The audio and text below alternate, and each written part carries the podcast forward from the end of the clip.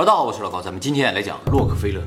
有钱人，对对，以前我们讲过罗斯柴尔德啊，今天是和罗斯柴尔德一样有名的洛克菲勒。不知道大家想没想过一个问题，就是人啊一辈子究竟能赚多少钱？洛克菲勒呢，就是这个领域的世界王者，号称人类史上一辈子赚钱最多的人。索斯呢？哎，比他有钱多了，是吗？没法比。洛克菲勒现在是一个大家族了，总有二百多人，是美国三大财阀之一。还有两个财阀是罗斯柴尔德家族和摩根家族。这个我们以前在比特币里面也提到过，就是说他们实质控制着美元，美联储嘛，哎，是三大家族控制的啊。不过呢，洛克菲勒这个名字现在很少听说了，听到的最多的就是每年圣诞节的时候，在美国纽约的洛克菲勒中心呢，会进行圣诞树的点灯仪式，很多社会名流都会参加的。这个洛克菲勒中心啊，原先就是洛克菲勒家出钱建的，也是他家所有的啊，也是洛克菲勒家族曾经富可敌国的象征。为什么是曾经呢？因为现在表面上显示出来的资产没有那么多，一会儿我会介绍。洛克菲勒中心啊，不是一栋楼，是十九栋楼组成的一个商业中心，里边有办公楼、教堂、美术馆，还有花园、广场、银行、休闲购物中心，实质上就是一个城中城。这些大楼的所有者啊，原先都是洛克菲勒集团，后来在一九八九年，日本不是经济泡沫吗？日本变得很有钱，三菱地所啊就把它给买下来了，整个吗？买下了百分之五十一的股权。后来啊，又把剩下的股权也都买了，所以洛克菲勒集团就成了三菱公司的子公司。哎，但是啊，洛克菲勒集团只是洛克菲勒家族的一个事业。那么这个事情在当年也成为就是日本经济泡沫的一个象征，就是有钱到这个程度了啊。同时其实，日本其他公司也买了很多美国的东西，比如说索尼呢就买下了哥伦比亚影业，而松下买下了环球影业。哎，但是呢，好景不长啊，一九九五年的时候，经济泡沫破裂，三菱啊一下就不行了，就把里边大部分楼都卖掉了。现在好像就保留了两个楼。那么这几个大楼后来又经过各种各样的易主了，但是这块地啊是人家洛克菲勒家的，楼不断的换主人，这地还是他们家的，没变。那么同样在经济泡沫破裂的时候，松下也把环球影业给卖了，唯一坚持下来就是索尼，因为索尼当时在电影行业有很多专利，以保证它能活了下来，所以索尼仍然是哥伦比亚电影公司的母公司。那么关于日本经济泡沫呢，以后我们会专门做影片给大家讲解。现在洛克菲勒家族手下仍然有超过两百家大公司，经营事业呢包括金融业、保险业、汽车行业、军事行业，还包括政治。美国第四十一届副总统就是洛克菲勒家族人，叫纳尔逊·洛克菲勒。一九七四年当选，一九七一年卸任的啊。当时美国总统叫杰拉尔德·福特。那么说到这个纳尔逊·洛克菲勒，我们就要提起来啊。其实美国有很多很有名的建筑是洛克菲勒家出钱建的，比如说联合国总部大楼。一九四五年联合国成立的时候就想建个大楼啊，建个总部，但是没钱呢。这时候洛克菲勒家族说：“哎，这样吧，我们家有个庄园在周围，就给你建总部用吧。”但是呢，当时联合国觉得那个庄园啊离市中心有点远，想在市中心找块地建。这个纳尔逊·洛克菲勒就跟他爸说，他爸叫小约翰·洛克菲勒啊，说爸给点钱建个总部呗。他爸说行，好，你看好哪块地了，买下来就搁那建了。哎，就这么建了联合国总部。啊，对他们家有什么好处吗？后来他儿子就当了美国副总统嘛。拿钱捐的吗？啊，捐的。真的是拿钱捐？对呀，除了这个联合国总部之外，世贸也是他家出钱建。那他会收租吗？不不不，这所有者不是他出钱建，啊建了所有者归国家或者归当地政府，跟他没有关系。应该给个副总统，是不是？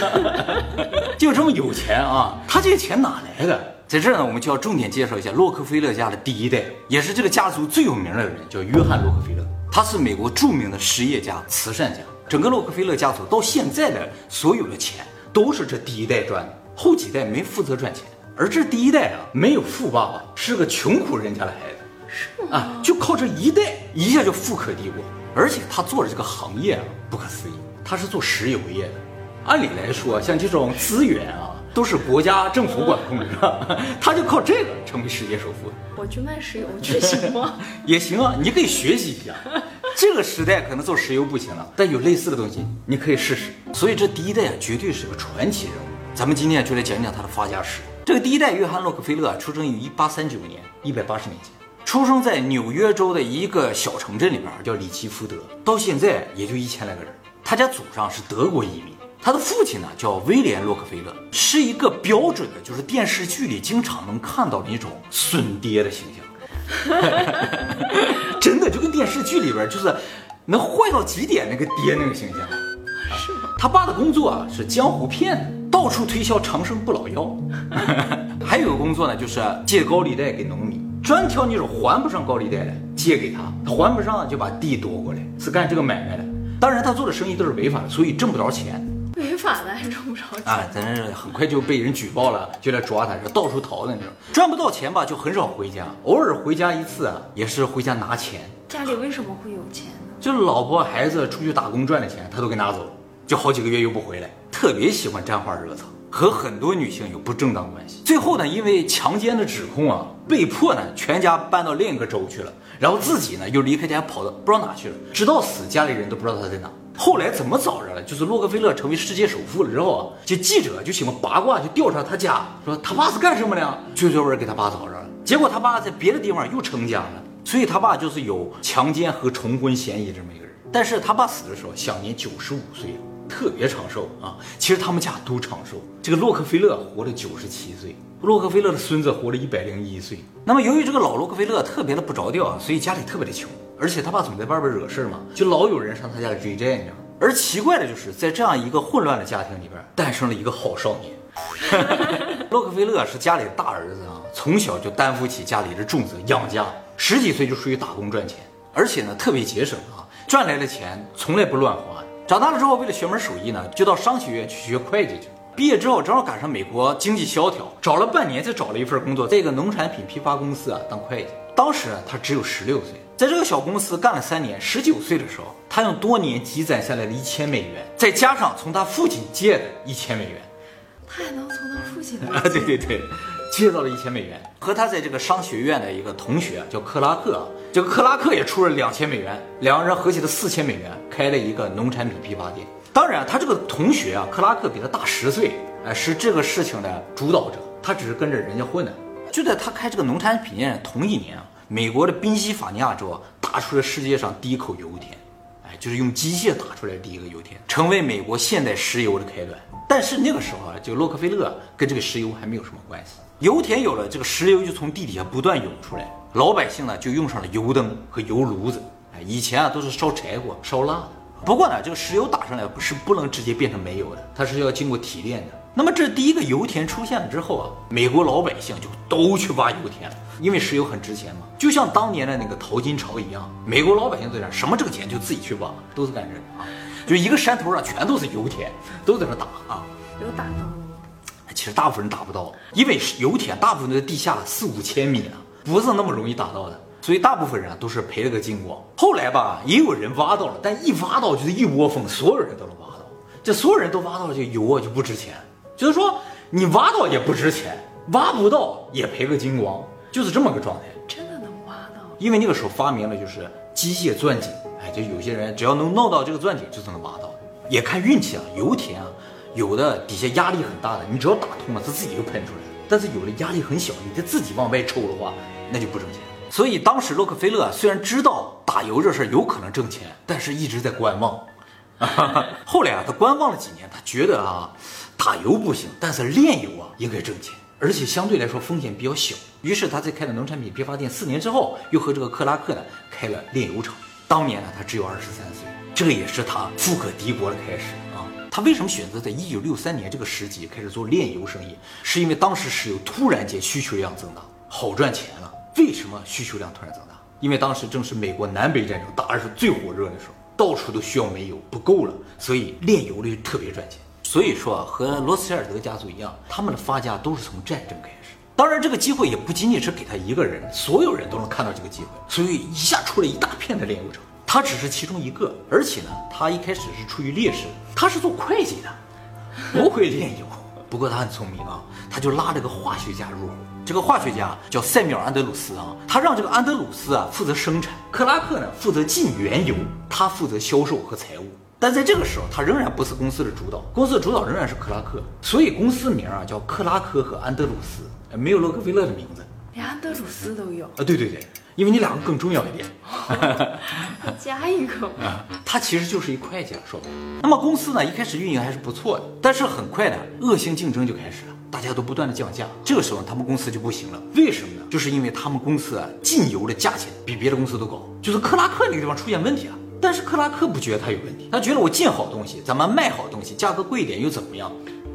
洛克菲勒觉得啊，我们应该和他们去竞争，谁价钱低，这才能在市场上生存。他俩在经营理念上产生分歧。安德鲁斯什么都不说，我只负责生产，最终呢，在一八六五年，也就是公司刚刚开两年，克拉克和洛克菲勒彻底闹掰了。洛克菲勒呢就借钱把克拉克手里的股份全部买下来，成为了公司的大股东，并把公司改名为洛克菲勒和安德鲁斯。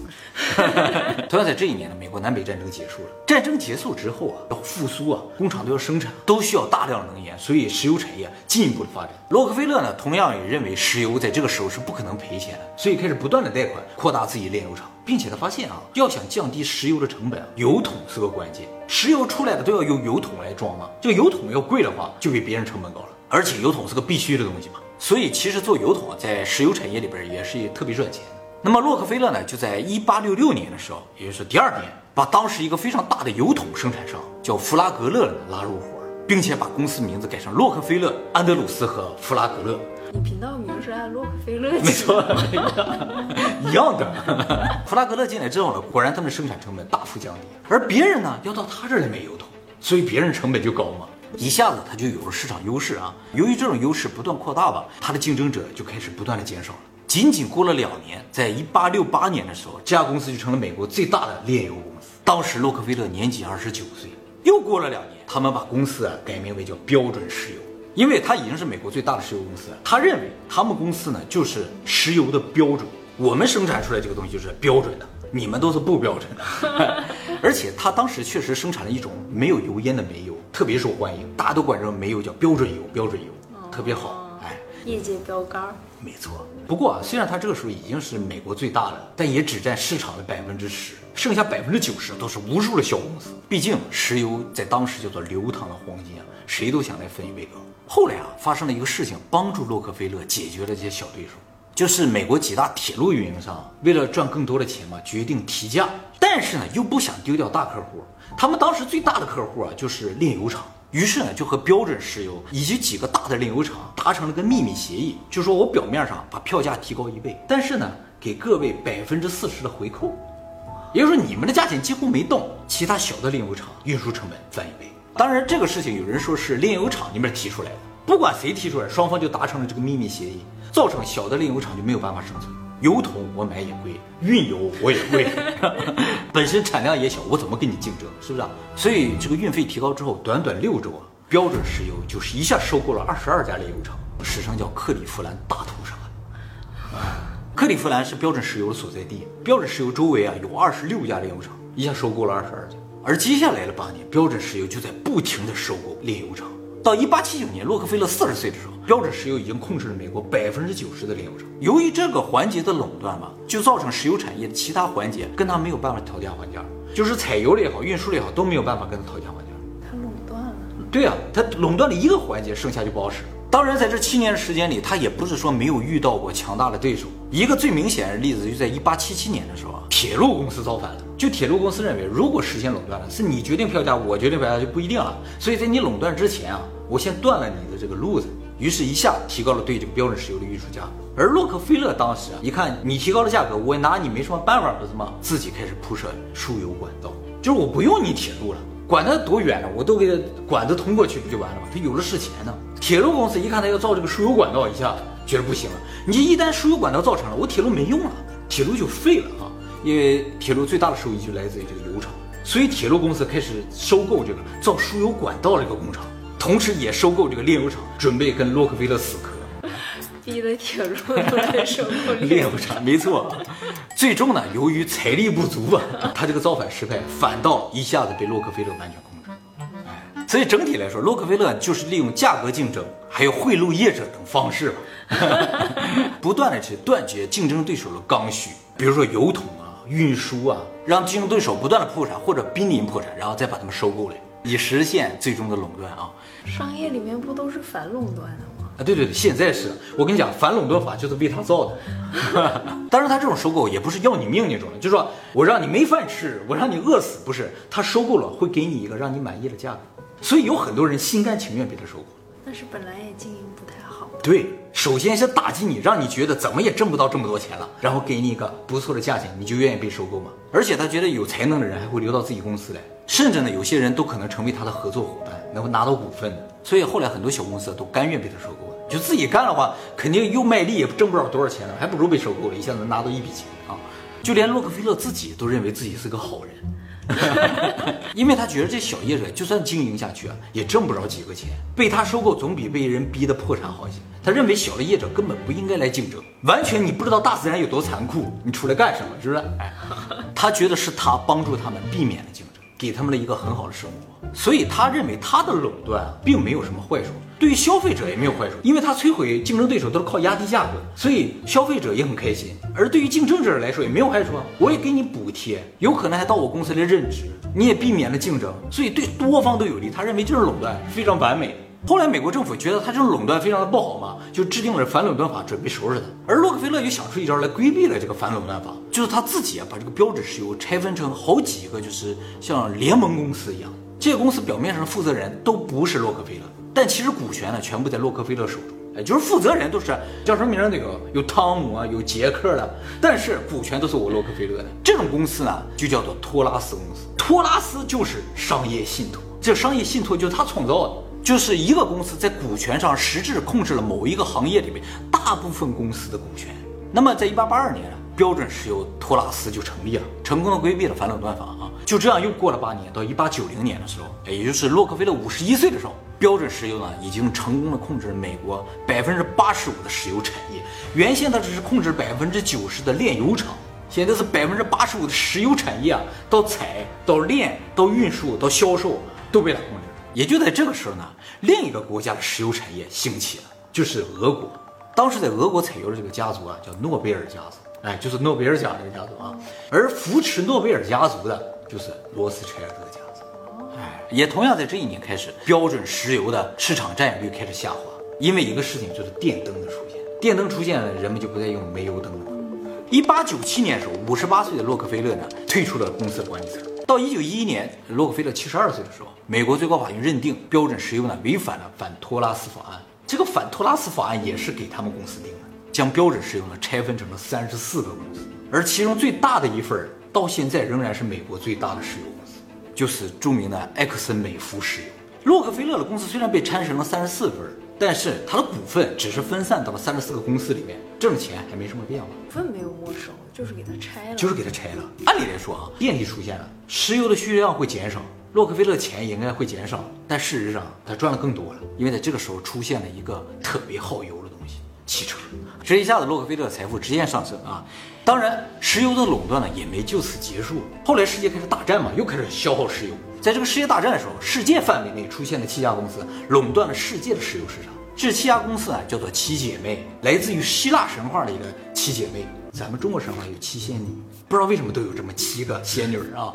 那么这七家公司很长一段时间都控制着世界的石油市场，而这七家公司里有六家都是它拆成那三十四份里边的某一份形成的。所以很长一段时间，这个洛克菲勒仍然是控制整个世界的石油市场。那么洛克菲勒究竟是在什么时候成为世界首富的？现在说法不一。因为啊，在一八七几年的时候没有统计世界首富的，推测呢，他是在一八七九年，就是他四十岁的时候，他不是占有了百分之九十的炼油厂吗？就在那个时候已经是美国首富了。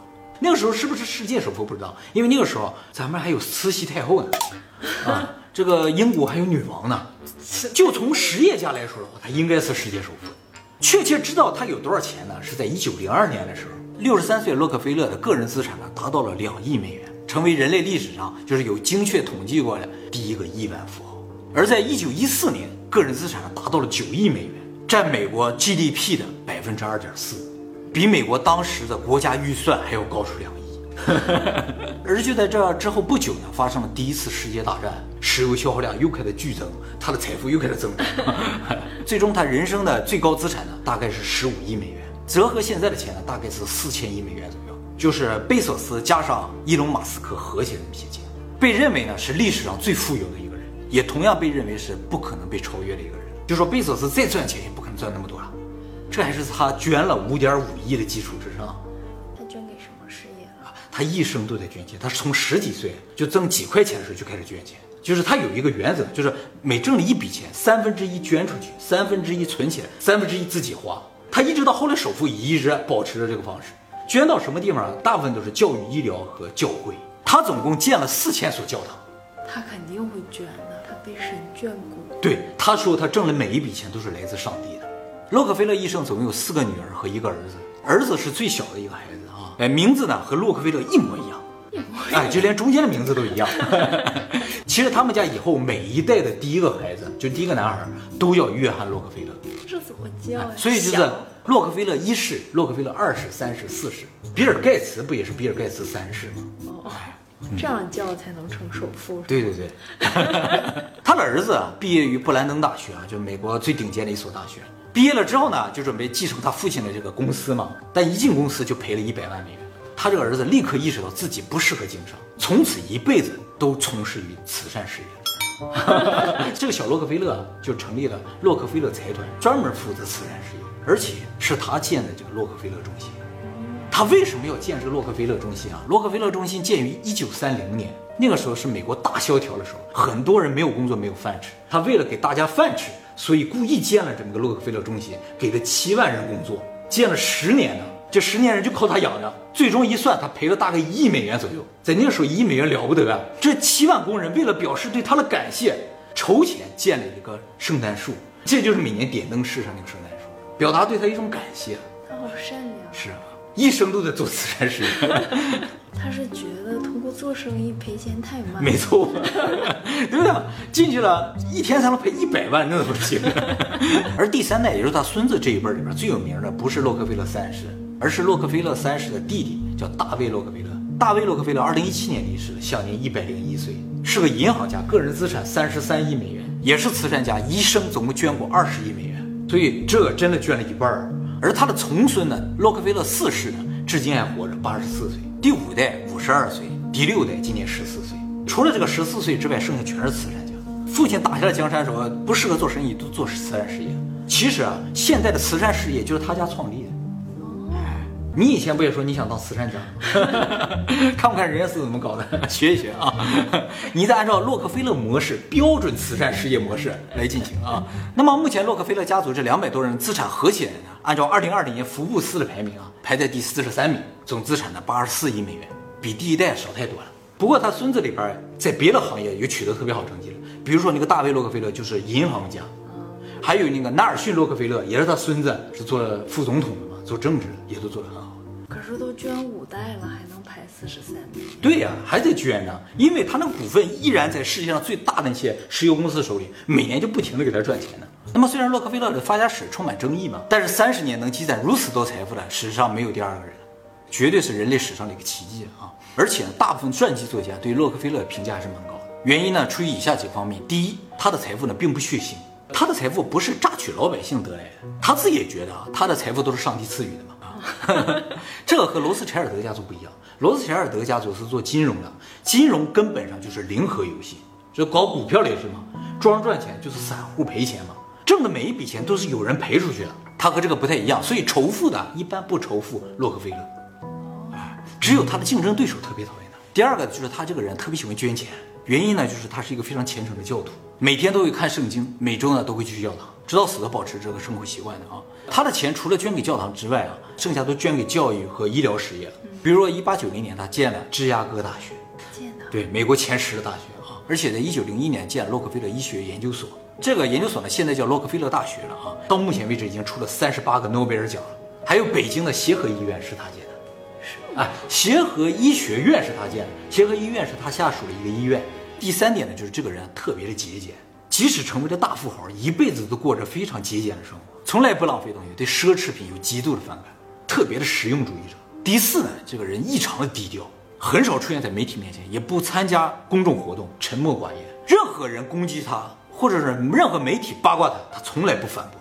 第五，此人不抽烟，不喝酒，不赌博，生活极度规律，对于饮食十分克制，所以一辈子都特别的瘦。那他有什么娱乐吗？他晚年就做两件事，就是打高尔夫球和去教会。他之所以这么克制，是因为他小时候有两个愿望，一个愿望就是挣到十万美元，另一个愿望就是活到一百岁。十万美元这个愿望实现了，一百岁这个愿望没能实现。其实这个一百岁的愿望也是他为什么投很多钱在医学上这个原因。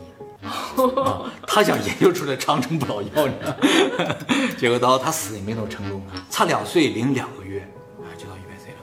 不过他孙子活到一百岁了。第五呢，就是这个人啊，对于妻子、对于家庭都特别的忠诚。是哎，一辈子没有任何绯闻，二十五岁就结婚了，两个人是中学同学，所以同岁。他老婆活到他老婆活了七十六岁，剩下了二十年，他活到九七嘛，就孤独一个人，从来没有过第二段感情。他对于他老婆的评价特别的高。他说，他老婆的决定啊，总是比他正确。没有他的建议，他将会是个穷人。这跟我的想法是一样的。他不被外界的节奏打扰。对，不干扰他。上教会打高尔夫球，没有一个会增加他心跳的。所以活到九十岁都是轻。他最后是怎么死的？动脉硬化，就是老死。老死了。他的孙子也是动脉硬化，老死。就说已经没有别的死法。这就是这一辈子挣钱最多的人。但是说到这儿，大家有没有觉得这整个这个很顺畅的环节中有什么地方怪怪的？就说你想复制，可能不能，在什么地方有问题呢？就是在他这个财富快速积累期啊，就是他不断收购公司嘛，他这个钱从哪儿来的？贷款。哎，为什么有银行不断贷款给他，能让他在短短时间内收几十个公司、几百个公司，甚至把美国所有的公司都收购了？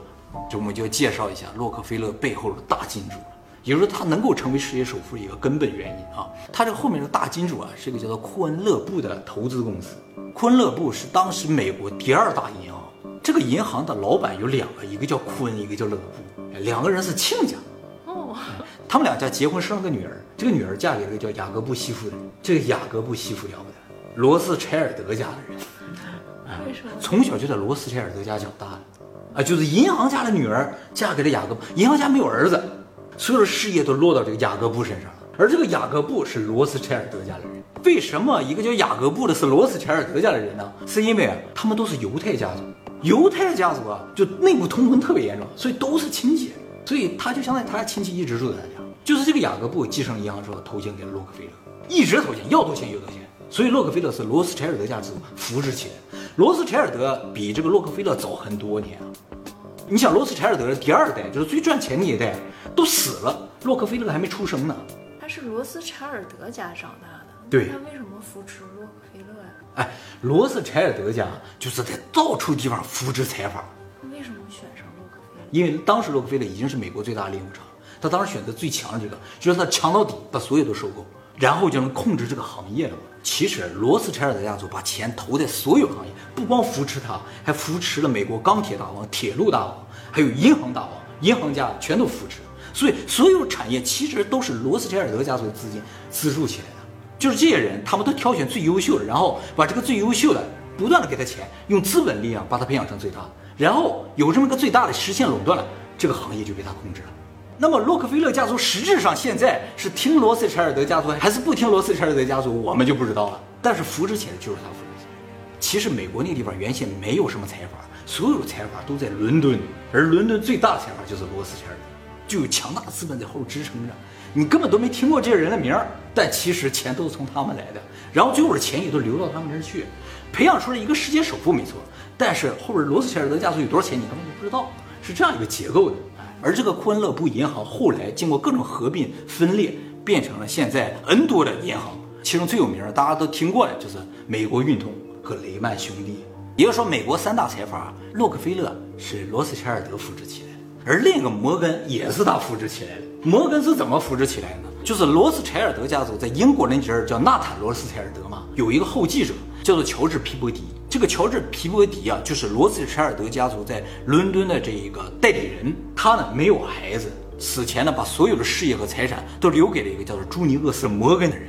这就是摩根家族的开始。所以摩根家族就是罗斯柴尔德在英国分支的美国分支，而洛克菲勒呢？是罗斯柴尔德在美国直接扶持起来的一个部门，而洛克菲勒第三代开始开始控制的银行呢，叫做大通银行；摩根家族控制的银行叫摩根银行，而这两个银行后来合并了，就是现在的摩根大通。